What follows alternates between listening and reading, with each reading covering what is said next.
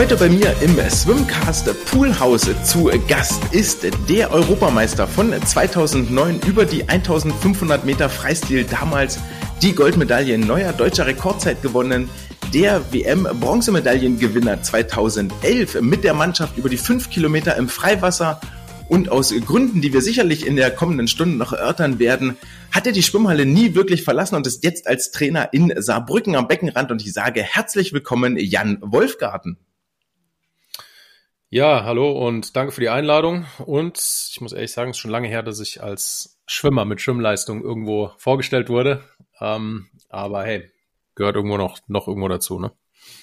Es gehört dazu. Es ist ein äh, Bestandteil deiner Vita und ich finde gerade diesen Sprung vom ähm, Sportler zum Trainer auch sehr, sehr spannend. Es ist heute spät Abend, das Dienstagabend, 21 Uhr und in der Regel nicht so die ganz normale Aufnahmezeit. Und ich gehe mal davon aus, dass du eigentlich jetzt schon im Feierabend wärst. Wie sieht denn so ein normaler Feierabend für dich aus?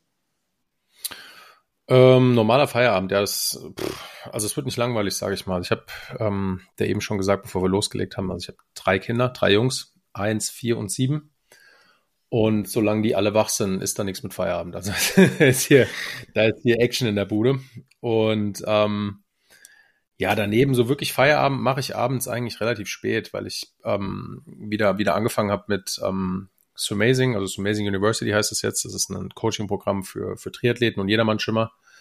Ähm, das habe ich bis Covid gekommen ist, ähm, schon ziemlich ambitioniert betrieben, habe dann mehr oder weniger komplett Pause gemacht und das baue ich jetzt gerade wieder auf. Deswegen habe ich quasi wie so ein Side-Hustle, wie man es heutzutage nennt. Das mache ich, das mache ich meistens abends noch.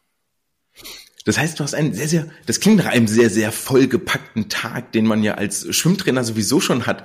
Jetzt waren wir am Feierabend. Wie sieht denn dein Tag als Trainer aus? Wann fängt der an? Wann hört der auf? Und was passiert da so zwischendrin? Ähm, ja, das ist unterschiedlich. Also es kommt darauf an, ob wir Frühtraining an dem Tag haben oder nicht. Aber ich sage jetzt mal, ein Frühtrainingstag beginnt, ähm, wenn es jetzt nicht gerade der Montag ist, der ist ultra früh, das ist 5.30 Uhr Start, aber normalerweise 7 Uhr. Ähm, ja, Frühstücken tue ich in der Regel nicht. Also wir gehen jetzt mal, wir, wir sagen jetzt einfach mal alles, was passiert. Ähm, also aufstehen ist in der Regel irgendwo zwischen 4.30 Uhr und 6. Für alle, die jetzt da draußen denken, warum steht der um 4.30 Uhr auf? Das ist oft nicht mir überlassen. Das ist dann der Erste, der steht um 4.30 Uhr auf. Und die meiste Zeit übernimmt es wirklich meine Frau und die macht es auch super, aber oft sind dann halt wirklich alle wach, weil mein mittlerer Sohn, der ist ultra laut. Also der ist, der weckt die ganze, die ganze Familie auf und das heißt, dann geht's früh los. Dann, wie gesagt, frühstücken tue ich nicht. Ähm, fahre zur Schwimmhalle, hab dann dort meine, meine Gruppe, bin dann in der Regel, bis ich zu Hause bin, ist es meistens Viertel vor zehn. Und dann, was dann zwischen Viertel vor zehn oder runden wir es auf auf zehn bis ähm, 15.30 Uhr, wo ich dann in der Regel wieder in Richtung Schwimmbad ähm, aufbreche, passiert, das kommt, das ist von Tag zu Tag sehr unterschiedlich. Also an einem richtig coolen Tag gehe ich dann morgens in, in, ins Brazilian Jiu-Jitsu Training. Das ist zum Beispiel an einem Mittwoch so der Fall. Ähm, es kann aber auch sein, dass ich ähm, ja Trainingspläne schreibe, manchmal auch ein, Meeting hab, obwohl da jetzt einige sagen, was für Meetings, nimmst du ja eh nicht auf teil, aber ähm, also so Zoom-Meetings vom, vom Deutschen Schwimmverband, da, da bin ich, glaube ich, einer, eins der schwarzen Schafe, wo ich wahrscheinlich öfter teilnehmen sollte, als ich das eigentlich tue. Ähm, aber sowas kann dann noch anstehen und ja, also es gibt normalerweise immer irgendwas zu tun. Trainingspläne schreiben und ja, das Übliche. Und dann gehe ich wieder ins Training, also 15.30 Uhr, dann haben wir in der Regel Trockentraining, entweder in der Ringerhalle mit Athletik oder ähm, Kraftraum, wobei Kraftraum wir einen speziellen Krafttrainer haben, der das beaufsichtigt. Und dann bin ich in der Schwimmhalle zwischen 17 und 19 Uhr. Und genau, dann gehe ich abends nach Hause und dann im Bett bin ich meistens so gegen elf. Wie sieht da so der Unterschied aus zu deinem Leben als Leistungssportler damals? Das klingt jetzt als Trainer sehr, sehr durchgetaktet und das ist ja etwas, was wir auch gerne mit dem Leistungssportlerleben verbinden oder konnotieren. Ist das ganz ähnlich eigentlich? Mm, ja, auf dem Papier schon, aber ich glaube, der, der riesengroße Unterschied ist, als ich Schimmer war, war ich komplett selbstbestimmt. Da ging alles um mich. Da habe ich mir überlegt, wie gestalte ich meinen Tag, dass ich ähm, mit maximaler Energie beide Trainingseinheiten absolvieren kann. Das heißt, da war ein Mittagsschlaf dabei, da wusste ich genau, wann ich, da wusste ich eigentlich exakt genau, wann ich wo bin. Das kann ich allen sagen und das wissen die Leute, deswegen habe ich gefragt, die Leute, die Kinder haben, kannst du diese ganzen Planungen kannst du mal komplett knicken. Da kannst du dich am nächsten, am, am Morgen davor, ja, am Abend davor, nimmst du dir einen Zettel hochmotiviert, okay, um die und die Uhrzeit bin ich da und da und das mache ich und dann hat irgendwie einer um, um 3.23 Uhr nachts Durchfall und das Bett muss gewechselt werden und dann kannst du den ganzen Tag, also es kommt alles anders. Also es ist, der große Unterschied ist, in dem Moment, wo du ein Familienvater bist, also Papa bist, ist es halt einfach alles anders. Da ist es, da muss man, da muss man flexibel sein und schauen, was sich ergibt. Also so würde ich es am meisten beschreiben. Also es ging vom selbstbestimmt zu bis deutlich mehr fremdbestimmt mit Kindern.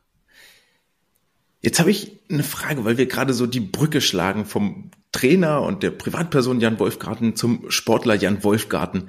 Würdest mhm. du sagen, den, also kann man die beiden Personen trennen? Gäbe es den Trainer Jan Wolfgarten so in der Form, wenn es den Sportler nicht gäbe?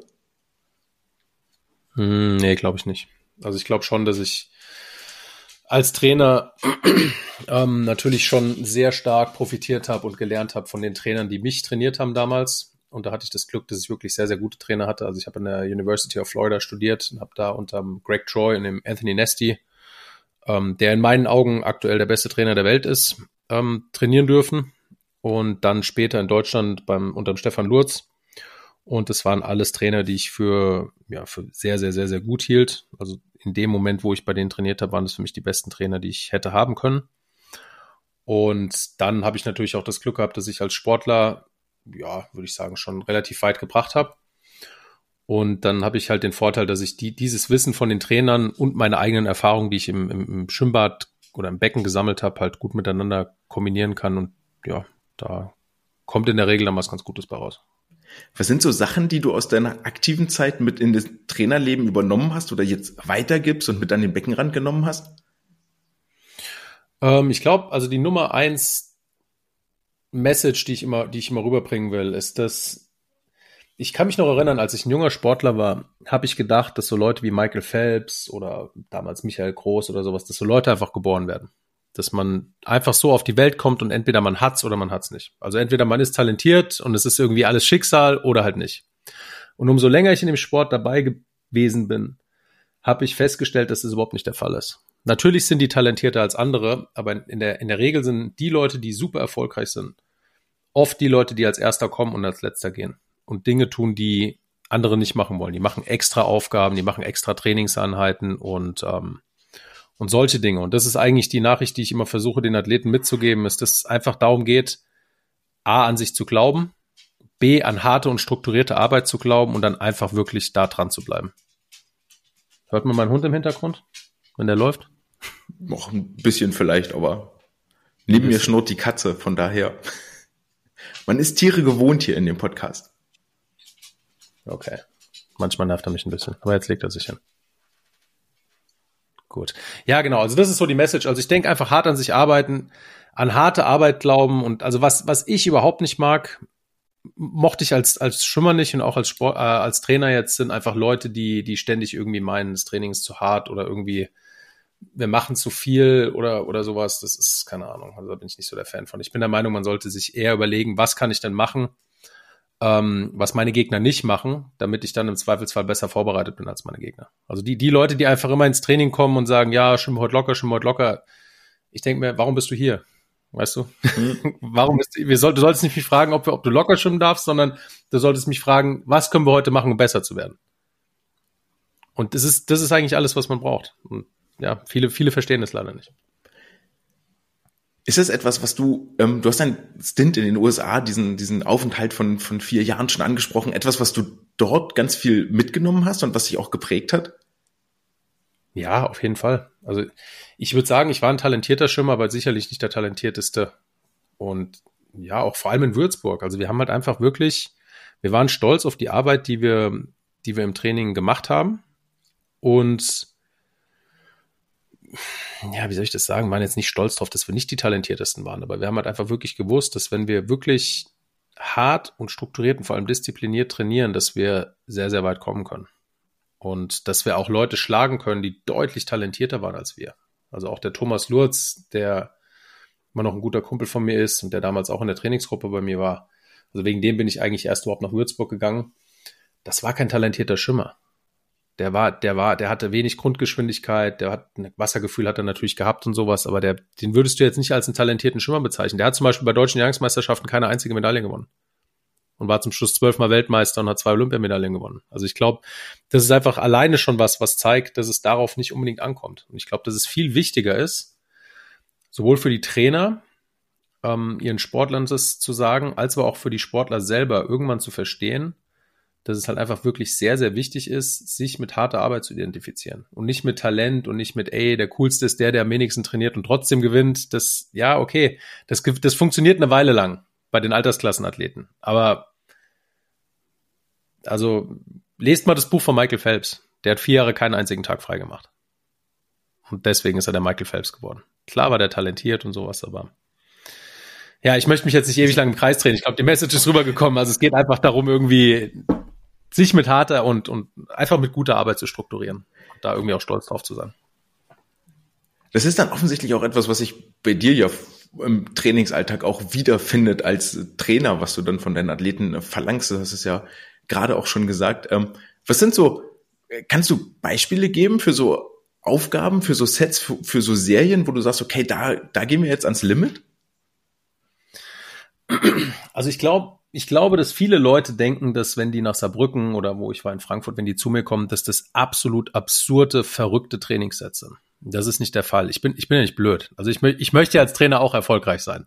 Es bringt mir jetzt nichts, wenn ich am Montag 20 mal 200 Delfin aufschreibe, am Dienstag 10 mal 400 Lagen bester Schnitt, am, am, am Mittwoch, was weiß ich, 4 mal 1500, 1 bis 4 gesteigert, sondern ich, ich versuche die an der, an der Schraube so hart zu drehen, dass die, dass die Sportler eine, die optimale Vorbereitung bekommen, aber auch irgendwie bei der Sache sind. Also es macht auch keinen Sinn, wenn man einen mental komplett bricht und der einfach überhaupt keinen Bock mehr auf Training hat.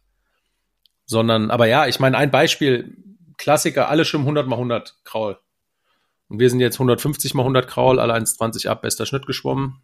Und auf die Frage hin, ob das jetzt trainingsinhaltlich super duper sinnvoll ist. Also erstens mal glaube ich nicht, dass es schadet, aber ja, die, für die meisten ist es zu viel und zu hart. Aber ich, ich möchte einfach, dass klar ist, dass wir einfach mehr machen als die anderen. Und nicht unbedingt metermäßig, aber dass wir einfach bereit sind, Dinge zu tun, die andere nicht bereit sind zu tun. Und ich glaube, wenn man auf dem Startblock steht und das weiß, hat man schon mal einen Vorsprung vor den anderen Leuten. Absolut, ja, ja, dem, dem, da würde ich voll mitgehen. Ähm, war das auch so ein Selbstbewusstsein? Ich gehe noch mal ein Stück zurück zu dem, zu dem aktiven Jan Wolfgarten. War das etwas, was du auch versucht hast, nach außen zu transportieren gegenüber deiner Konkurrenz? Dieses Wissen, ich habe mehr gemacht als du oder ich habe zumindest alles getan dafür, der Beste zu sein, der hier gerade steht? Mm, das würde ich nicht sagen. Also ich glaube, die Leute, gegen die ich geschwommen bin, die wussten ziemlich genau, was wir in Würzburg schwimmen oder was wir in Florida geschwommen sind. Das ist jetzt nicht, dass ich vom Start irgendwie zu jemandem hingegangen bin und gesagt habe, ey, was weiß ich, du hast eh keine Chance, du hast weniger trainiert oder sowas. Also es hätte eh nicht funktioniert. Ich meine, ich bin gegen Leute wie Paul Biedermann und sowas geschwommen, die, ja, also die sind, die sind nicht von, die, die kriegst du mit so Tricks irgendwie nicht. Und also von dem her, das, das war es nicht. Ähm, aber ja, keine Ahnung. Ich glaube, viele Leute, das ist so ein bisschen so ein, so ein deutsches Phänomen, was ich, was ich, was ich irgendwie immer sehe ich glaube, viele Leute machen sich sehr, sehr große Sorgen, harte Sachen aufzuschreiben. Und alles muss super duper wissenschaftlich sein und irgendwie belegt sein und keine Ahnung. Ich, ich, ich will nicht sagen, dass ich alles richtig mache und ich will auch nicht sagen, dass ich der Beste bin, aber ich würde einfach mal vorschlagen, den meistens mal mit hartem Training zu versuchen. Schadet nicht. Du hast auf jeden Fall deinen eigenen Weg gefunden. Du bist ja auch schon eine ganze Weile dabei am Beckenrand als Trainer. Wenn ich das richtig recherchiert habe, hat es 2012 bei den Riemalinger Haien angefangen als Assistenztrainer. Ist das richtig? Ähm, das ist ja Assistenz. Wir haben es. Ich habe das mit dem ähm, mit dem äh, mit dem Jens Lunemann zusammen gemacht. Also der, also der hat mir eigentlich mehr oder weniger die Gruppe übergeben. Der hat dann immer noch so ein bisschen selber mitgemacht. Der hat damals ähm, auch mit seiner mit seiner Firma wirklich angefangen, dann richtig durchzustarten. Das ist Lunemanns leckerer Lieferservice. Die haben also, die beliefern Kindergärten und Schulen mit qualitativ hochwertigem Essen in München. Ist mittlerweile riesig groß geworden und der, der war eigentlich dankbar, dass dann einer kommt, der ihm da so ein bisschen was abnimmt. Wir haben uns auch super gut verstanden. Und Ja, das ging super gut. Da waren richtig gute, vor allem Schimmerinnen dort. War eine erfolgreiche Zeit. Dann habe ich eine Weile Pause gemacht, dann bin ich nach Frankfurt gegangen. War wieder, wieder super gut. Habe ich angefangen mit einem Schimmer, mit dem ähm, äh, Richard Braunberger und dann später kam der Olli Clement dazu, dann kam der äh, der Kenny dazu, der jetzt hier bei mir Assist, also der, der nicht Assistenztrainer ist, der auch Landestrainer ist für die Jugend. Und ähm, ja, also es waren immer wieder kleine Gruppen und ich muss überlegen, was ich jetzt sage. Ja, ich würde sagen, dabei belasse ich es mal. Ich will es jetzt nicht irgendwie negativ machen oder sowas. Also ich bin schon eine Weile dabei und also was ich mir selber manchmal die Frage stelle oder was mir so ein bisschen vorwerfe, ist, dass ich, dass ich nicht wirklich lange an, an gewissen Standorten geblieben bin. Aber das gab immer irgendwo Gründe dafür. 2012, als du angefangen hast und ähm, das würde mich wirklich interessieren, das war relativ schnell nach der EM in Debrecen, war das, glaube ich. Ähm, also bist die EM in Debrecen noch als aktiver geschwommen 2012 und hast dann bei den Riemerlinger Haien angefangen. Was hat dich dazu gebracht, eigentlich dort direkt an den Beckenrand zu wechseln und nicht erstmal eine Pause einzulegen nach der aktiven Zeit? Ähm, also was hat mich dazu gebracht? Also ich habe parallel in meinen letzten zwei Jahren schon angefangen, eine Ausbildung als Personal Trainer zu machen. Und dann war klar, dass ich nach München ziehe mit meiner jetzigen Frau. Wir waren damals schon zusammen. Ähm, und die ist aus Dachau und dann sind wir nach München. Und dann habe ich halt überlegt, also für mich war das einfach naheliegend. Also ich gedacht, dass ich Leuten auf jeden Fall was, was mitgeben kann. Und dann war es halt auch für mich irgendwo halt auch ein Standbein. Da muss ich nicht alles irgendwie selbstständig über Personal Training machen, sondern habe dann da eine sichere Sache, wo ich, wo ich auch echt sehr, sehr viel Spaß dran hatte am Anfang in Riemerling. Und ja, also ich würde sagen, einfach sicheres Standbein und irgendwo auch ein bisschen, was heißt ein bisschen? Also ich würde sagen, ich hatte einfach Bock drauf. Ich hatte Bock drauf, eine, eine junge Gruppe zu übernehmen und gucken, ob ich das als Trainer auch ganz gut hinkriege. Ich glaube, das ist ein ganz gutes Motiv, wenn man dafür brennt und so auch noch viel aus der eigenen Karriere mit rüber rettet. Ich hatte das ja auf viel niedrigerem Niveau, habe ich das ja selber auch gemacht und habe damals dann auch ganz, ganz viel kopiert, was ich von meinen eigenen Trainern, von meinem eigenen Trainer kannte, was ich selber vielleicht auch so geschwommen bin, bin manchmal auch die Pläne oder die Aufgaben vorher vorgeschwommen. Ähm, mhm. War das bei dir ähnlich oder hattest du von vornherein eine sehr klare Idee, was du machen willst und was du vielleicht auch deutlich anders machen willst, als du es selber erfahren hast? Ja, schon. Also ich, ich habe im Endeffekt immer die Sachen genommen, die, die ich irgendwo gesehen habe, entweder bei mir oder auch bei anderen, die, die ich gut finde die für mich persönlich Sinn machen und die Dinge, die nicht, die für mich keinen Sinn gemacht haben, die habe ich rausgestrichen. Was also sind so Dinge, die für dich keinen Sinn gemacht haben? Ich bin nie gerne mit Fingerpedals geschwommen. Also Stefan Lurz war ein Riesenfan von Fingerpedals. Ich halt von Fingerpedals relativ wenig. Ich will aber nicht sagen, dass es falsch ist. Also es war, wie gesagt, der hat sehr, sehr gut damit gearbeitet und war ultra erfolgreich damit. Ich kann es nur am besten so beschreiben, dass es in meinem Kopf einfach keinen Sinn macht. Und deswegen, also bei mir wird so eigentlich gar nicht mit Fingerpedals geschwommen. Heißt aber nicht, dass ich jetzt sage, dass Fingerpedals schlecht sind. Ich, ich kann nur sagen, für mich in meiner Trainingsplanung, so wie ich über Schwimmen denke, macht es keinen Sinn. Ja, es gibt ja inzwischen einen ganzen, einen ganzen bunten Strauß an Hilfsmitteln, die, glaube ich, für jeden Trainer ähm, gewisse Vor- und Nachteile haben, die jeder ein bisschen anders bewertet. Ähm, das finde ich generell ganz spannend so, weil ich finde, jeder, jeder Trainer für sich hat ja seine ganz, ganz Eigenheiten und ähm, seine Stärken und Schwächen. Wo würdest du denn sagen, dass deine Stärken als Trainer liegen?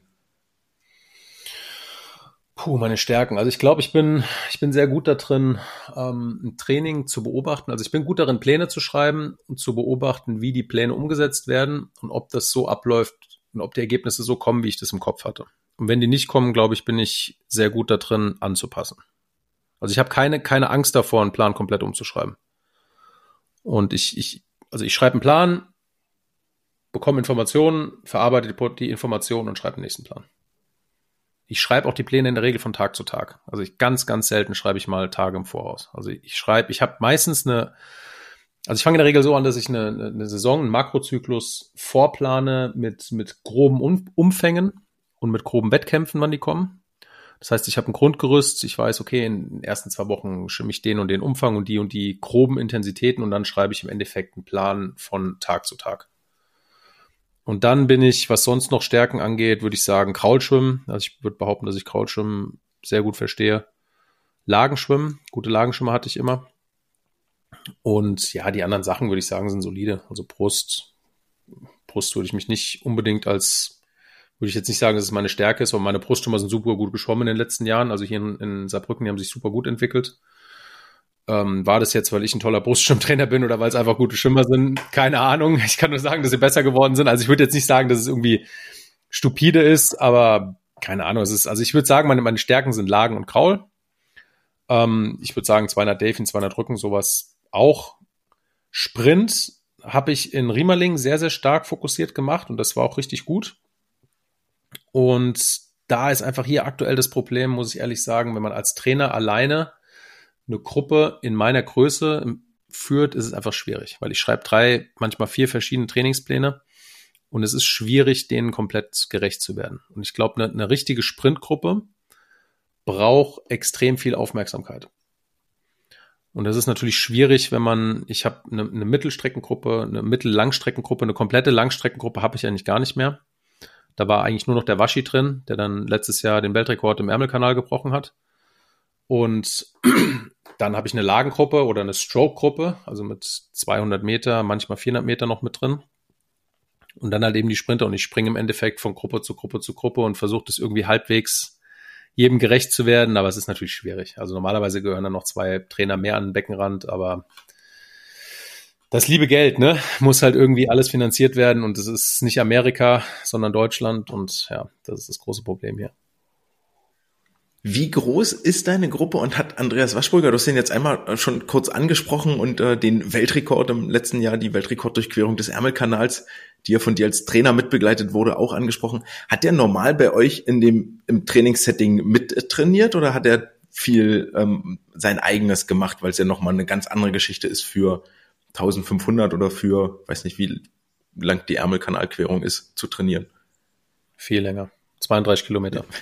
Bei, bei, bei 18 Grad. Also der hat das meiste komplett alleine trainiert. Der, ich habe schon immer mal wieder versucht, auch den, den ähm, Lukas Fritzke bisschen mitschwimmen zu lassen, wobei der eigentlich Schwerpunkt 200 und 400 Meter hat. Entschuldigung. Ähm, dann die, dann waren ein paar Ukrainer da, die immer mal ein bisschen mitgemacht haben. Aber die Realität ist, der Waschi ist ein super gutes Beispiel für so jemanden, der seinen ganzen Erfolg seinem Fleiß und seinem Wille zu verdanken hat. Und die Realität ist, so leid es mir tut, es aussprechen zu müssen, dass die meisten Leute, die hier in der Trainingsgruppe sind, einfach nicht dazu in der Lage sind, Tag ein und Tag aus mit dem Waschi zu trainieren. Die fangen an, Ausreden zu finden. Die sagen, ja, okay, heute kann ich nicht oder morgen kann ich nicht oder wie. Die fangen dann an, das ist, also der Waschi ist jemand, wenn Training nicht stattfindet, beschwert er sich. Der sagt, ich will schwimmen. Ist mir scheißegal, was ihr macht, ich schwimme morgen.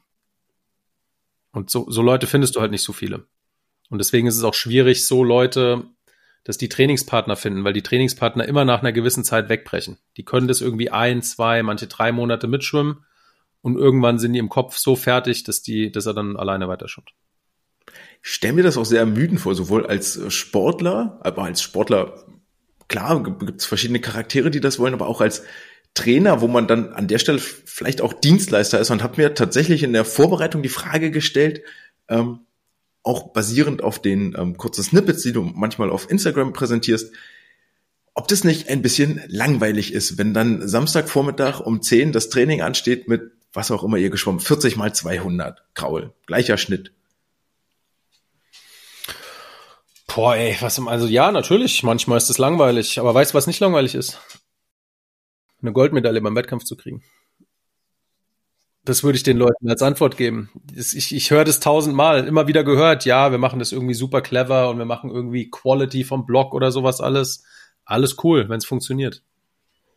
Also das, was ich mache, weiß ich, dass es funktioniert. Das mag ein bisschen, ein bisschen altmodisch sein hier und da, aber auch nicht wirklich. Also ich glaube, wie gesagt, ich glaube, die Leute sollten sich angucken, was wir wirklich machen. Und dann werden, werden die sehen, dass es bei weitem nicht so ist wie der Ruf, der, der uns irgendwie vorauseilt oder der mir vorauseilt. Also ich glaube, ich glaube, die Leute würden sich wundern, wie, wie abwechslungsreich das tatsächlich ist und wie wenig stupide draufgehauen wird. Aber, und das ist ein großes Aber, ich habe überhaupt kein Problem damit, 9 mal 1500 Kraul aufzuschreiben, wenn ich der Meinung bin, dass es gemacht werden muss.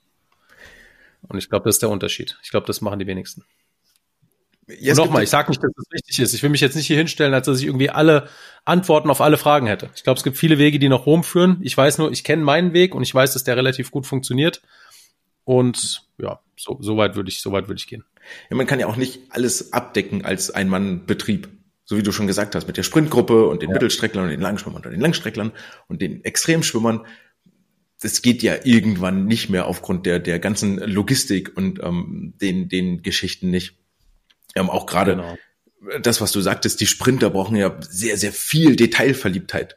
Also da muss ja alles auf Perfektion sitzen und ähm, funktionieren. Und da musst du wahnsinnig viel Zeit am Beckenrand reinstecken. Ähm, auch in Beobachtung sicherlich mehr als jetzt bei einem Mittel- oder Langstreckler, ohne da gleichzeitig zu sagen, dass bei denen technisch das egal ist, was sie tun. Ja. Ja, also im Endeffekt bräuchten alle, die, da wo die, wo die Sprinter vielleicht mehr Detailaufmerksamkeit brauchen, vielleicht mehr Videoaufnahmen und sowas, mehr Starts, brauchen die Langstreckenschimmer halt mehr Splits. Also es ist einfach wichtig, dass die wissen, wie die, wenn die 20 mal 100 bester Schnitt schwimmen, ist es ein Riesenunterschied, ob jetzt der Lukas schwimmt 1018 mit 30,2 und 31,6 oder ob er schwimmt 30,8, 30,9. Das ist ein Riesenunterschied. Das eine ist meiner Ansicht nach ziemlich schlecht und das andere ist ziemlich gut. Ja. Normalerweise ist er schneller als das, was ich jetzt gesagt habe, aber das ist nur ein Beispiel.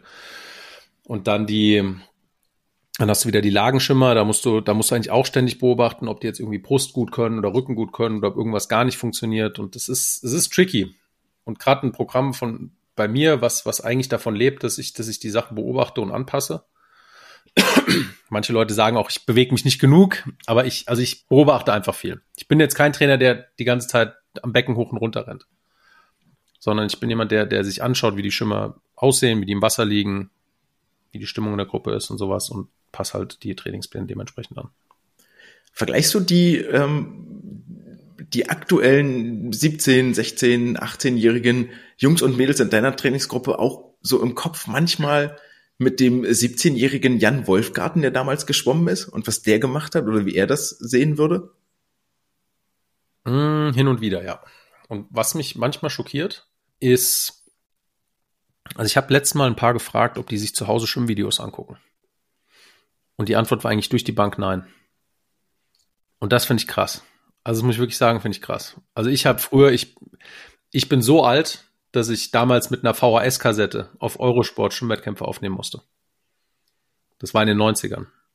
Und entweder habe ich das aufgenommen oder meine Mutter hat es für mich aufgenommen. Und dann habe ich wirklich ewig lang Rennen rauf und runter geguckt. Vom Thomas Rupprath damals oder James Hickman gab es damals einen 200 Meter Delfin-Schimmer. Das, die, die Leute, die hier zuhören, werden es wahrscheinlich alle nicht mehr wissen. Aber ich habe mir einfach an oder Popov ist ein gutes Beispiel. Ich habe mir einfach angeguckt, wie die schwimmen. Bin ins Training gegangen, habe versucht, das nachzuschwimmen. Und heutzutage gucken die Kids TikTok, was weiß ich.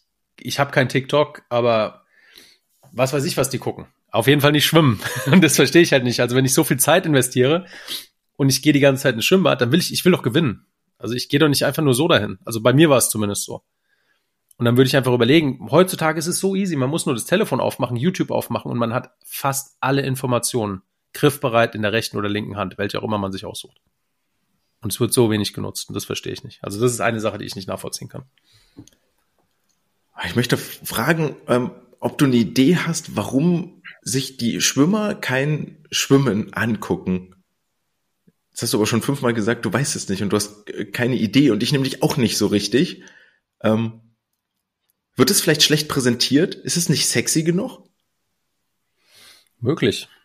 Aber ich meine, was heißt sexy? Ich meine, ich würde einfach, wir müssen es ja gar nicht kompliziert machen. Wir müssen ja jetzt noch nicht mal irgendwie individuelle Schwimmkanäle aufmachen, wo irgendeiner da steht, den du vielleicht nicht gerne reden hörst oder sowas, sondern mach doch einfach die letzte Weltmeisterschaft auf und guck dir an, wie der Leon Marchand 400 Lagen geschwommen ist.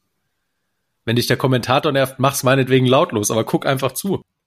Also ich hätte einfach, ich weiß, was ich gemacht hätte. Ich hätte mir das angeguckt. Ich bin damals auf 400 Lagen als Hauptstrecke geschwommen. Ich hätte mir angeguckt, wie sind die Splits von dem, wie sind meine Splits. Dann hätte ich erstmal geguckt, verliere ich gleichmäßig viel oder ist er auf einer Lage verhältnismäßig deutlich besser als ich. Dann hätte ich mir angeguckt, was macht er beim Start anders als ich. Wie schwimmt der Delfin, wie schwimmt der Rücken, wie schwimmt der Brust, wie schwimmt der Kraul. Kickt er unter Wasser. Ja, ich hätte tausend Sachen gefunden. Aber ja, keine Ahnung. Ich, ich, hab, ich weiß nicht, was die heutzutage machen. Die zocken FIFA, äh, nicht FIFA, EA, FC, die machen Ich weiß es nicht. Ich habe ich hab nur auf die Frage, ob die sich schon mal ein Schwimmrennen anguckt haben, echt erschreckend. Die haben fast alle Nein gesagt. Machst du das immer noch als Trainer? Dir das so anzugucken mit einem analytischen Auge? Und zu überlegen, was kann ich kopieren? Was kann ich meinen Sportlern davon beibringen? Wo kann ich ansetzen, um sie dahin zu bringen? Ja, schon. Also ich würde jetzt nicht sagen, dass ich alles von A bis Z gucke. so der Schwimmfan bin ich nicht. Also die, die mich ein bisschen mehr kennen, wissen, dass ich ein riesen MMA-Fan bin. Ähm, also UFC und so Geschichten, das ist das, was ich eigentlich die ganze Zeit gucke. Aber natürlich gucke ich mir Schwimmrennen an. Also logisch. Ich meine, ich muss schon wissen, wie die Leute ihre Rennen schwimmen, wie schnell die schwimmen. Ich versuche irgendwie herauszufinden, was die, zu, was die trainieren. Und das mache ich schon. Aber bei mir, also ich zum Beispiel, ich bin, ich würde mich, ich bin ein Hobby Brazilian Jiu-Jitsu, ähm, ja, nennt man das Kämpfer, wie auch immer. Also ich habe einen lila Gurt im Jiu-Jitsu. Ich gucke täglich Videos an. Täglich wo ich, wo ich versuche, wo ich überlege, okay, in der Position kann ich das und das besser machen und ich gucke mir an, wie das die Besten machen und versuche es im nächsten Training umzusetzen. Wenn ich denn mal ins Training komme. Aktuell ist es natürlich schwierig mit drei Kindern. Also dieses Jahr bin ich noch in keiner einzigen Einheit gewesen. Das ist schlimm. Wir haben heute den 16. Januar. Ich weiß nicht, wann es dann ausgestrahlt wird. Ist eh alles voll, weil Neujahr. Warte noch eine Woche und dann ist wieder Lehrer. Ja, aber also ich meine, ich mache das echt gerne und es fehlt mir auch. Und aber ich gucke mir das an. Also ich gehe vor eine Trainingseinheit, ich gucke mir immer irgendwas an, was ich versuche umzusetzen. Hast du dir auch eigene Videos angeguckt von dir selbst? Ähm, Wenn es da war, schon, ja. Aber ich muss zum Beispiel sagen, das Video, in dem ich Europameister geworden bin, habe ich noch nie gesehen. 1500 Kraul. Echt noch nicht, noch nicht angeguckt? Nee, ich habe es noch nie gesehen. Ich habe es noch nie irgendwo gefunden. Sorry, ich habe gerade echt einen trockenen Hals. Okay, kann man, kann man dir eine Freude machen, wenn man das sucht? Ich habe es auch äh, tatsächlich nicht gefunden. Ey, das ist egal. Nur gelesen. Wenn das irgendeiner findet, das würde mich riesig freuen. Also ich habe es noch nie gesehen. Lass uns noch mal 2012, äh, nicht 2012, 2009, 12. 12. 2009, ich, ich weiß es, das, das war der Tag, an dem mein Vater Geburtstag hat. Bin ich Europameister geworden. Der, der Satz liegt nah, aber was für ein tolles Geschenk. Ja, ORF hat es zum Beispiel ausgestrahlt, aber also ich, genau, ich habe es nicht gefunden. Ich glaube, Eurosport muss das auch übertragen haben damals. Ähm, du hast gerade schon gesagt, in deiner aktiven Karriere waren die 400 Lagen deine Hauptstrecke. Ähm, als ich jung war. Ja, als damals. Du hattest eh ein ganz wildes Wettkampfprogramm. Ich, äh, äh, du bist 2007 damals bei der Kurzbahn-EM äh, 50 bis 400 Meter, 50 äh, bis 200 Meter Freistil geschwommen und noch im selben Jahr, als Europameister geworden bist, auf der Langbahn 2009 ähm, in Rom bei der WM auch die 50 bis 800 äh, Meter Freistil, was ich wahnsinnig überraschend finde und dann am Ende des Jahres über die 1500 Meter Europameister zu werden. Ähm, wie geht das eigentlich zusammen? Kann ich dir sagen, gar nicht. Sorry, dass ich dir das so sagen muss, aber die Informationen, die sind definitiv, da hast du dich, glaube ich, vertan. Also ich bin keine 50 Kraul geschwommen. Ich wäre 50 Kraul nicht schneller als die Britta Steffen geschwommen. Also ich wäre absolut chancenlos gewesen. Und ich wäre es ultra gerne geschwommen. Also wenn ich einen Wunsch gehabt hätte, wäre es, dass ich ein Sprinter gewesen wäre. War ich aber nicht. Aber ich bin definitiv keine 50 Kraul geschwommen. Auch keine 100. Und auch kein, also 200 stimmt. Meine, meine allererste Quali war 2006 über 4x200 Kraul in Ungarn. Das ist richtig. Aber habe ich über rein über Arbeit gemacht. Dadurch, dass ich 400 schwimmen konnte und 1500, ich war keiner, der vorne schnell war. Also ich einfach mehr trainiert als Jan. Es ist die Homepage von World Aquatics, die mir das ausgespuckt hat. Ey, schön wär's. Aber was steht denn da auf 50 Kraul? Äh, 27,2. Was ich erschreckend. Ach, okay, weißt du, was das ist? Das, bei World Aquatics siehst du Splits. Ah. Die zeigen dir, die zeigen dir Splits an von den längeren Rennen. Das ist da passiert. Es kam mir auch ein wenig verbesserungswürdig vor, aber 2009 jetzt ja, auch deutlich vor meiner Zeit. Ja, das waren dann einfach 27,2, war dann irgendein erster 50er wahrscheinlich von 1500 Kraut. Das kann natürlich sein. Okay. Hm. Aktive Karriere. Jan Wolfgarten, du warst in den USA für vier Jahre und das ist eine Zeit, wenn man dort ähm, immer mal wieder ein bisschen nachforscht, dann sprichst du da sehr lebhaft von und dass sie dich sehr geprägt hat. Unter anderem mit dem schönen Zitat, man muss die crazy Sachen machen. Was waren denn crazy Sachen, die ihr damals getan habt, die ähm, dich zurückließen mit, ach so machen das die anderen, um richtig gut zu sein? Also ich würde sagen, die, die Welt dreht sich immer weiter. Das ist schon mal wichtig. Ich habe im Rahmen wo ich dann nach Portugal gegangen bin vor, vor zwei Jahren, vor drei Jahren. Mit ein, da ging es darum, was der Olli Klemet dann weitermacht. Und da war es, ob er entweder nach Florida geht oder nach Magdeburg. Ist dann zum Schluss Magdeburg geworden, aber da haben wir viel mit dem Anthony Nesty geskypt. Und er hat gesagt, das, was wir damals gemacht haben, war schon ein bisschen wild. Also das war, das war ein bisschen übers Ziel hinausgeschossen. Und das macht heutzutage auch keiner mehr in dem Rahmen. Aber ey, keine Ahnung, da waren wilde Sachen dabei. Also ich meine, vor allem, wie es geleitet wird. Also der Coach Troy ist halt ein spezieller Charakter, ne? Also ich kann ein Beispiel geben. Wir sind zum Beispiel freitags immer nur Delfin geschwommen. Friday war Fly Und ich kann mich erinnern, wir sind einmal 8 mal 400 Delfin geschwommen. Und er hat klipp und klar gesagt, dass die in der Zweieratmung geschwommen werden. Und wenn das einer bricht, fangen wir von vorne an. Und beim fünften hat eine Dame den Zweierzug gebrochen und wir haben von vorne angefangen. 13 mal 400 Delfin. Und die hat zu dem Zeitpunkt dann schon geweint. Und ich habe gedacht, okay, super, die weint jetzt schon. Also die wird es auf jeden Fall nicht nochmal schaffen. Und ja, aber sie hat es dann doch irgendwie geschafft. Also ich, ich habe keine Ahnung, wie sie es hingekriegt hat, aber wir sind, ich habe ich hab mich eigentlich darauf eingestellt, dass ich an dem Tag so lange 400 Delfin schon mal, bis der Greg Troy keinen Bock mehr hat. Mhm. Aber es ist zum Glück nicht so gekommen. Also es war nach 13 Schluss. Schon, ja, okay. Ja, also Glück gehabt. Aber also ich habe da auch andere Sachen gesehen. Also ich habe den zum Beispiel auch beobachtet, wie ein Schimmer eine gewisse Sache nicht ge geschafft hat und hat gesagt, okay, es war am Ende vom Frühtraining, ich habe bis heute Nachmittag um zwei Uhr Zeit, wir machen das so lange, bis du schaffst, oder du gehst zu der Tür raus, wenn du zur Tür rausgeht, kommst du nie wieder. Und er hat den dann mental gebrochen. Der Schimmer ist rausgegangen und saß dann aufgelöst im Lockerroom. Dann kam noch der Ryan Lochte dazu, das war, der hat den, den, der hat ihm noch den Rest gegeben, der hat dann gesagt, ey, Kopf hoch, in drei Monaten tapern wir schon. Und dann hat er wirklich, der hat wirklich angefangen zu weinen, wir haben ihn nie wieder gesehen. Der war einfach weg. Also sind krasse Geschichten, aber ja, hey, ist nicht einfach. Also ich glaube, wenn man wirklich irgendwas gewinnen will, dann muss schon hart arbeiten. Absolut. Und man muss immer gucken, dass es auch eine, eine Balance bleibt zwischen, ach, das ist 5 Euro ins Phrasenschwein, Zuckerbrot und Peitsche. Ja. ja, man, ja. Muss da, man muss da schon dann auch das, das Richtige. Ist das, das, ist eben das, was der Anthony Nesty so extrem gut macht. Also der, ich, mich haben Leute gefragt, was den so gut als Trainer macht. Und ich glaube, der, zum einen ist der absolut glaubwürdig, weil der hat der kam einmal in den Lockerroom rein und hat gesagt, Jungs, ich habe alles im Schwimmsport gewonnen, was man gewissen kann, was man gewinnen kann. Und hat dann gesagt, ich weiß, was es braucht und das, was ihr macht, reicht nicht. Und da, also der war wirklich, der hat Michael groß geschlagen, der war Olympiasieger, Weltmeister, Pan American Champion, NCAA Champion, SEC Champion, alles. Alles, wo er starten durfte, hat er gewonnen. Und dementsprechend, wenn der dir irgendwas sagt, hörst du natürlich zu. Also alle hören zu. Und dann hat er gleichzeitig die Fähigkeit, fast wie ein Kumpel zu sein, vor allem wenn das Training vorbei ist und dann aber extrem, ich weiß gar nicht, ob streng das richtige Wort ist, der schafft es einfach, die, die Athleten krass zu motivieren und aber dann auch, wenn es sein muss, umzuschalten auf extrem streng. Und es war so, wenn du auf dem Startblock gestanden hast, wolltest du für den Mann richtig gut schwimmen. Du warst einfach stolz, dass du bei ihm in der Gruppe warst und du wolltest extrem gut schwimmen. Und ich glaube, das ist heute immer noch so. Also ich glaube, die Leute beschreiben den immer noch so. Und deswegen, also für mich ist der, ist es der beste Trainer, den es gibt mit Abstand. Und ich, also wie gesagt, ist in meinen Augen ist es nicht mal, ist es nicht mal eng.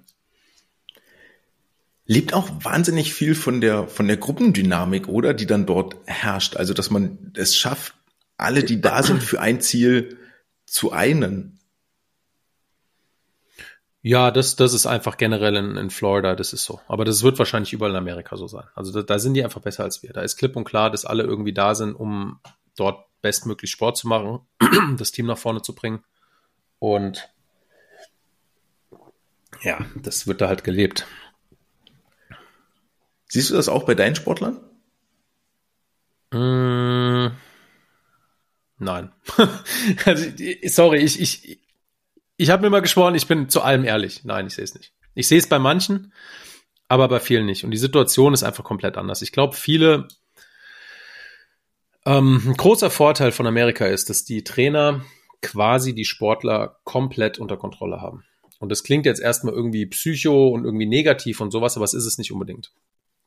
Die Eltern in Florida zum Beispiel sind so weit weg, dass es da gar keine Diskussionen gibt. Und hier in Deutschland ist es oft so, dass es halt einfach, es sind zu viele Hürden da, es sind zu viele Brücken, die du übergehen musst, bevor irgendwie alles in die richtige Richtung läuft. Und es kann extrem schädlich sein, wenn du mit deinem Sportler halt wirklich irgendeine Sache abgesprochen hast und der Sportler nach Hause geht und den Eltern davon erzählt und die Eltern sagen, oh nee, das ist aber zu hart und so kann er doch nicht mit dir reden und und das ist aber unsere Realität in Deutschland. Und dann scheiden einfach ganz viele Leute aus, die in Amerika einfach oder in so einem System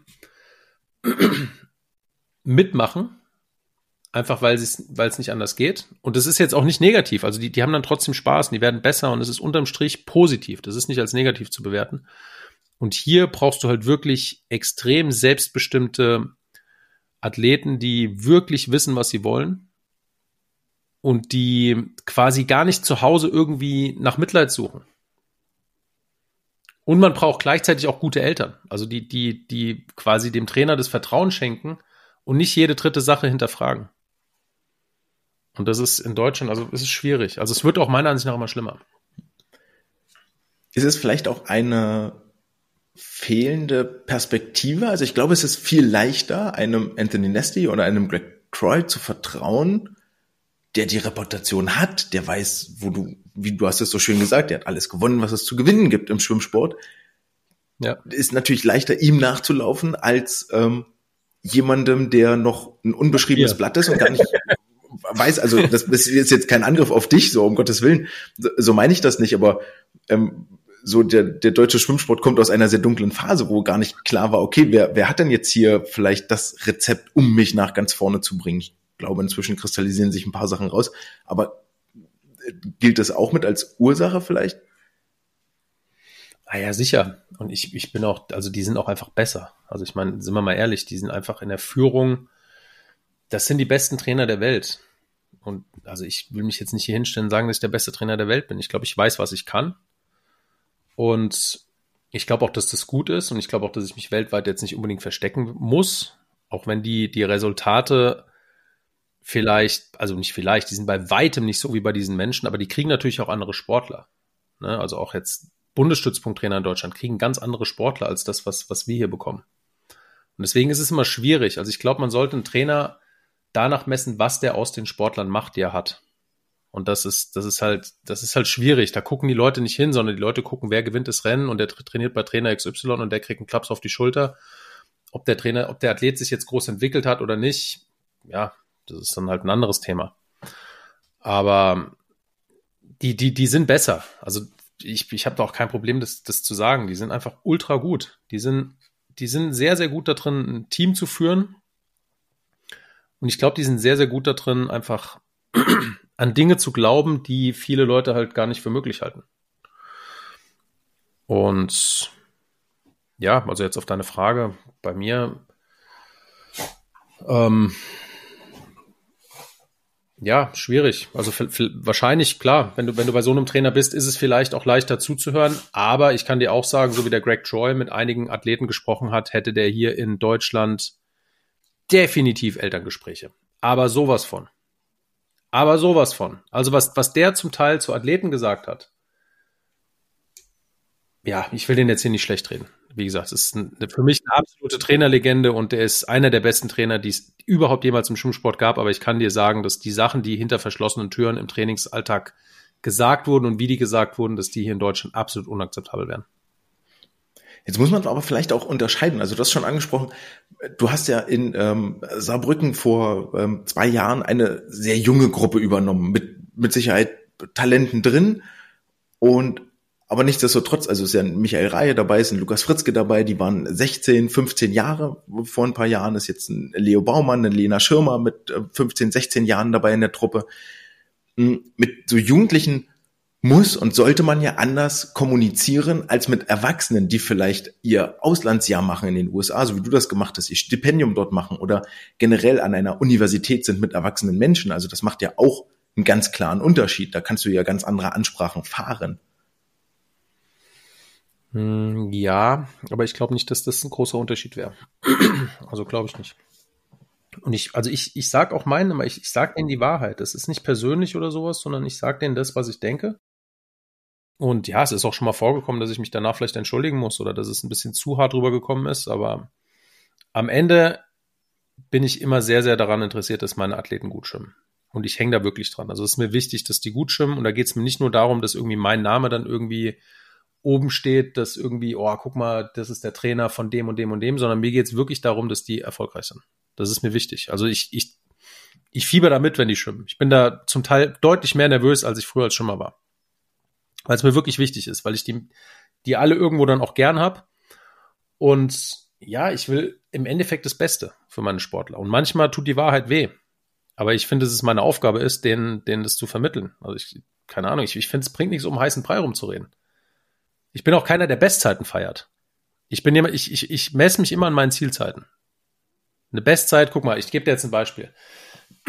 Nehmen wir Athlet X, der kommt vor, vor einem Jahr zu mir und schwimmt 200 Kraul 2002, trainiert ein Jahr bei mir und schwimmt 1,59,7. Würdest du jetzt sagen, dass das eine erfolgreiche Saison war? Ja, es geht mehr als fünf Zehntel, ja. Würde ich auch sagen. Da renne ich doch nicht durch die Gegend und schreie geil Bestzeit, sondern da würde ich sagen, ey, sorry. Aber das sage ich auch nicht unbedingt zu dem Athleten, sondern ich bin mit mir selber unzufrieden, weil ich finde, das, also, keine Ahnung, ich finde, das ist, es sei denn, der Athlet ist jetzt 2002 geschwommen, der ist 31 und der ist, das ist eine, eine Lifetime-Bestzeit für so einen Athleten, dann okay, super gut. Aber wenn der 15 ist, der hat sich um 15 verbessert, dann muss man überlegen, was falsch gelaufen ist. Und deswegen, also wir schreiben uns eigentlich immer Zielzeiten auf und versuchen die zu erreichen. Offen und ehrlich erreichen wir die sehr selten, weil ich auch nichts dagegen habe, Zielzeiten hochzusetzen. Aber ja, keine Ahnung. Also ich glaube, das, also so ist zumindest das, wie ich das mache. Ja, das muss auch, so Zielzeiten sollten auch ein bisschen Angst machen, so Ziele. Die, die müssen die Möglichkeit des Scheiterns beinhalten. Sonst ist Quatsch. Ja, und die müssen auch irgendwie einen dazu bringen, ans Limit zu gehen. Also ich meine, nehmen wir mal mich, ich bin jetzt gerade nicht im fittesten Zustand. Wenn ich mir jetzt als Ziel setze, nächste Woche zehn Liegestützen zu schaffen, dann ist es jetzt nicht so das coole Ziel. Das schaffe ich jetzt. Weißt du, also es muss halt schon irgendwie ein Ziel sein, wo du denkst, oh scheiße, hoffentlich schaffe ich das irgendwie und wahrscheinlich schaffe ich es nicht, aber das, das ist halt irgendwie motiviert zum Trainieren. Also dass man halt wirklich auch ein bisschen unter Druck steht.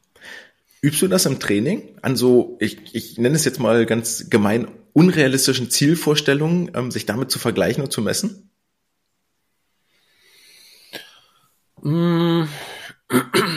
ja, also es gibt zum Teil Trainingseinheiten, wo mich die Sportler angucken und sagen, dass das unmöglich ist und dass es nicht machbar ist.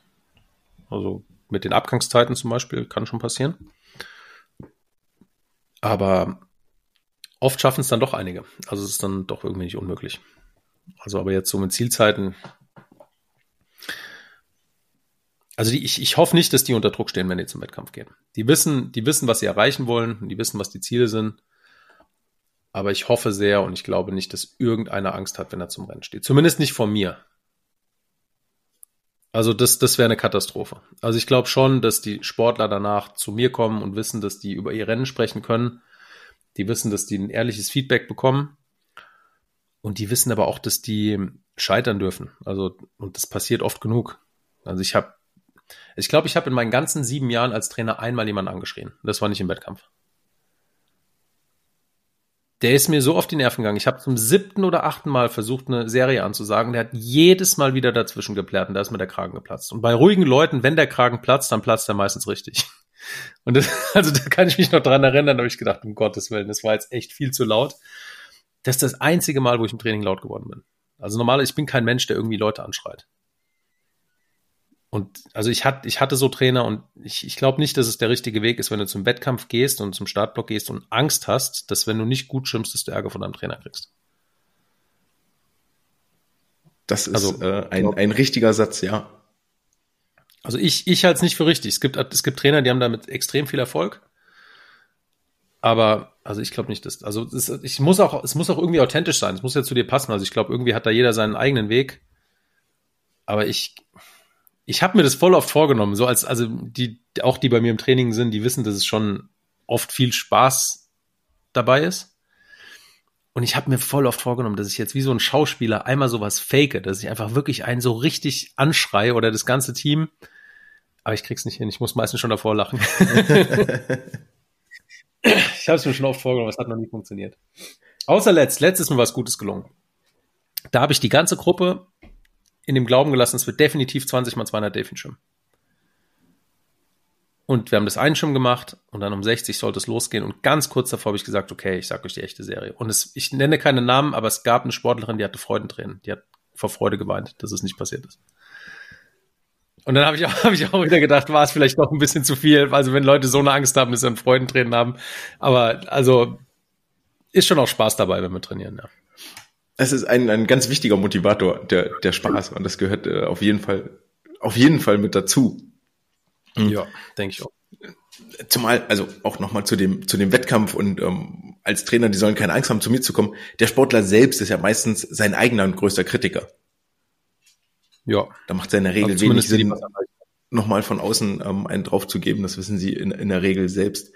Ähm, wie, wie arbeitet ihr jetzt in Saarbrücken? Wir haben vorhin schon mal drüber gesprochen, über, über Methoden und so, ohne wirklich konkret zu werden. Arbeitet ihr vermehrt an? Ähm, würdest du jetzt sagen, ihr geht mehr über, über eine Umfangsgeschichte, ihr geht mehr über eine äh, taktische Geschichte, dass ihr an den Renneinteilungen arbeitet? Geht ihr mehr über eine stilistische Sache, dass ihr ganz viel äh, Techniktraining macht, dass ihr ganz viel an technischen Feinheiten feilt? Wo legst, legst du den Schwerpunkt dahin? Alles. Das ist jetzt eine, eine schlechte Antwort, gell? Aber alles. Also ich, also ich kann dir sagen, was ich aktuell mache. Aktuell machen die, die Sprinter einen drei Wochen Zyklus, der sich wiederholt mit der ersten Woche Kraft, zweite Woche wirklich Geschwindigkeitsentwicklung, dritte Woche Regeneration. Die Mittel- und Mittellangstreckenschimmer, also die Stroke und die Mittellangstreckenschimmer, die machen erste Woche Umfang, zweite Woche intensiv, dritte Woche Recovery. Und das wiederholt sich immer wieder. Und das ändert sich aber immer. Also es ist nie irgendwie gleich. Das, was gerade irgendwie keine Ahnung. Also es kommt einfach. Ich, ich gucke, wie es gelaufen ist, denke, was hat gefehlt, was war gut beim Wettkampf und jetzt tendiere ich dazu, das so zu machen. Ich bin der Meinung, dass ich mich mal wieder ein bisschen habe breitschlagen lassen zu mehr Qualität und weniger Umfang. Und vielleicht passt es auch einfach nicht zu mir. Und deswegen ist, also jetzt, wir hatten jetzt letzte Woche schon einige Einheiten, die zum Teil neun Kilometer lang waren. Aber dafür sind jetzt zum Teil die Einheiten am Nachmittag auch für, für, unsere, für unsere 200, 400 Meter, also für den Lukas zum Teil 5, 5 oder 6 Kilometer lang. Wo ich nicht der Meinung bin, dass es viel ist. Das ist durchaus überschaubar also deswegen, 200, 400 Meter Schwimmer, ja. Ja, also deswegen, ich glaube, ich glaube, die, die Gerüchte, die da umgehen, dass wir irgendwie nur mit dem Kopf durch die Wand und ohne, das stimmt nicht. Also es ist schon ähm, durchdacht und vor allem wechselt sehr stark. Also ich glaube, es ist, wenn du dir es ist, es ist schon stark unterschiedlich. Also wenn du dir eine Trainingsplanung von vor einem Jahr anguckst, dann wird die wahrscheinlich ziemlich anders aussehen als jetzt. Machst du heute jetzt, also machst du jetzt als Trainer Dinge deutlich bewusst anders, als du sie noch vor sieben, acht, neun Jahren gemacht hast, weil du, weil sich Erkenntnisse geändert haben oder, oder ja, aus den Gründen auch vielleicht, die du in den USA angesprochen hast, so was wir damals gemacht haben, ist Quatsch, würden wir heute nicht mehr tun? Ja, schon. Also Beine schwimmen hatten einen höheren Anteil und höheren Stellenwert bekommen. Ähm ich glaube, dass es nicht mehr ganz so hart ist wie früher. Dafür punktuell noch härter, aber ich glaube, die Gesamtbelastung ist weniger geworden. Also ich glaube, am Anfang war es schon so, dass es wirklich ähm, sehr, sehr viel über Belastung ging. Das ist auch immer noch, also es funktioniert auch immer noch. Du bekommst, also ich bekomme da sehr, sehr schnell Resultate, aber die Problematik ist, dass du halt oft vier Schritte nach vorne machst und zwei zurückgehst, weil die Athleten sehr oft krank werden. Und dann musst du halt die Frage stellen, bringt es so viel oder willst du immer das Risiko gehen, dass du zwar weißt, dass die, die Entwicklung, die körperliche richtig gut ist, aber du halt immer irgendwie auf der Rasierklinge fährst und dann passieren kann, dass der Sportler ein oder zwei Wochen ausfällt. Und da habe ich ein bisschen Risiko rausgenommen in letzter Zeit, dass ich halt einfach denke, okay, ich nehme lieber ein bisschen raus. Vor allem auch in Wettkämpfen habe ich deutlich rausgenommen, deutlich weniger dieses Jahr. Und bis jetzt sind die deutlich gesünder geblieben. Und das macht halt auch was aus. Ne? Also wenn du dann am Ende vom Jahr jedes Mal ein Sportler sechs bis acht Wochen ausfällt, und das war es de facto letztes Jahr. Also letztes Jahr war eine Katastrophe. Also ich hatte noch nie ein, Jahr, wo Leute so viel krank waren wie letztes Jahr. Das war wirklich schlimm. Und da habe ich gedacht, okay, das bringt nichts. Dann machen wir halt nur noch die Hälfte von den Wettkämpfen und auch in Sachen Intensitäten ein bisschen ruhiger und haben aber dafür am Ende, ich meine, acht Wochen brauche ich dir nicht zu sagen, was das am Ende in, der, in, einem, in einer Jahresbilanz an, an, an Umfang und an Intensitäten und sowas ausmacht, ist ja, ist ja enorm. Das sind zwei Monate. Ja, ja. Und das war bei manchen so. Also selbst beim Lukas, das war, der hat echt richtig viele Ausfälle gehabt. Und ja, keine Ahnung, ich mache da keine Ausreden oder sowas, aber das gehört halt dazu. Muss man halt einen Weg finden, wie man trotzdem Leistung bringt. Unterm Strich war es ja dann auch so okay. Und geh mal jetzt bitte in deinen Korb. Geh mal da rein. Ja, und der hat ja trotzdem, trotzdem Fortschritte gemacht. Also es ist ja ersichtlich schon in Saarbrücken durchaus, dass auch da Fortschritte passieren und dass es auch in der Gruppengesamtheit vorwärts geht, dass es nicht nur einzelne Speerspitzen sind. Das finde ich ja dann auch immer spannend, wenn man von draußen drauf guckt, sind das nur Einzelsportler, wo du immer sagen kannst, ah, ist jetzt hier ein Top-Talent, der würde bei jedem schnell werden, oder ist es wirklich eine ganze Gruppe, die sich da vorwärts entwickelt? Und ich jetzt mein Gefühl, dass da in Saarbrücken tatsächlich viele Aktive sind, die ähm, Fortschritte machen und die, die sich nach vorne schwimmen. Ja, also würde ich auch sagen. Also insgesamt ist schon eine gute Tendenz und ja, es wäre mehr drin gewesen, wenn ähm, noch mehr, noch mehr gesund, aber wie gesagt, keine Ausreden. Es hat jeder, jeder Trainer oder jedes Team damit zu kämpfen und unterm Strich geht schon ganz gut. Wie ist der Plan jetzt für das nächste Halbjahr? Also bis zum Ende der Saison 2024. Wo strebt ihr hin? Für welche Qualifikation oder für welche, für welche Kader? Und wie sieht so ganz grob der Weg dahin aus? Also ich, keine Ahnung, ich mache das gar nicht so kompliziert. Ich würde einfach sagen, jeder versucht in seinem Rahmen und jeder weiß in etwa, was er zu tun hat oder was die Ziele sind, seine ähm, Zielzeiten etc. zu erreichen und dann der Rest liegt eh nicht in unserer Kontrolle. Ich meine, klar, es gibt irgendwie Rudolf-Punkte, die vielleicht für den einen oder anderen entscheidend sind. Aber, also ich sage ganz ehrlich, da habe ich mir im Saarland die Regeln auch selber so ein bisschen ausgelegt, wie die mir passen. Also ich habe die Rudolf-Punkte-Anforderungen noch weiter nach oben ähm, gerichtet. Die logische, also ich kann euch auch sagen, warum das so ist. Ich habe keine Lust, dass ich Telefonate mit Eltern führen müssen, die jetzt denken, dass aufgrund von der Rudolf-Punktzahl ihr Kind automatisch dazu berechtigt ist, in meiner Gruppe zu schwimmen. Das sind einfach Telefonate, die ich mir von vornherein ersparen möchte, weil irgendwo habe ich das gerne ganz selber unter Kontrolle. Ähm, dementsprechend ist die Hürde, was, was die Rudolf-Punkte angeht, relativ hoch, um überhaupt reinkommen zu dürfen. Auf der anderen Seite brauchst du aber gar keine Rudolf-Punkte. Wenn ich dich reinlasse, wenn ich sage, du bist gut, du hast Potenzial, du trainierst gut, dann bist du dabei. Also mir geht es eigentlich in erster Linie darum, dass das Team nach wie vor noch mehr die Werte lebt, die wichtig sind. Was ist Und das für dich? Das ist das wollte ich hier gerade vorlesen. Das ist eigentlich ziemlich interessant, weil ähm, ich die jetzt in der Trainerausbildung, wo ich gerade dabei bin, ermittelt habe. Und meine Trainerwerte waren Ehrlichkeit, Spaß und Disziplin. Das sind meine Werte. Und das ist mir wichtig, besonders Disziplin. Ich möchte, dass, dass die untereinander sich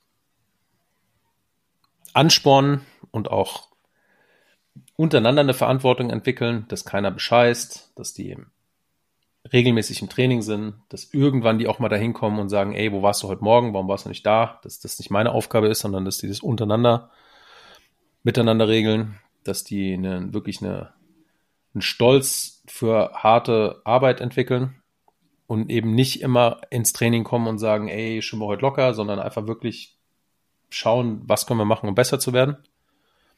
Ähm, dass hoffentlich viel dabei gelacht wird. Und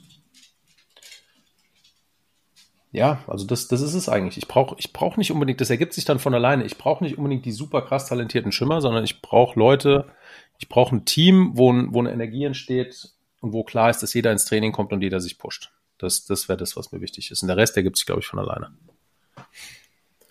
Das hast du sehr, sehr schön gesagt und ähm, ich finde, das ist ein schöner Schlusssatz für diesen Podcast und äh, möchte dir danken für deine Geschichten und deine offenen Sätze und ähm, all die Anregungen, die du, die du gesagt hast. Und ich wünsche dir auf jeden Fall viel Erfolg auf dem kommenden äh, Weg in den kommenden Monaten und hoffe, dass wir uns am Beckenrand wiedersehen und dann mit einem freundlichen Hallo nochmal ins Gespräch kommen. Vielen Dank, Jan, für deine Zeit heute hier am Dienstagabend und ich wünsche dir einen schönen Feierabend. Werden wir machen. Vielen Dank, dass ich ähm, zu Gast sein durfte und ich drücke allen Zuhörern die Daumen für die Wettkämpfe, die kommen und alles Gute. Danke dir. Ciao. Ciao.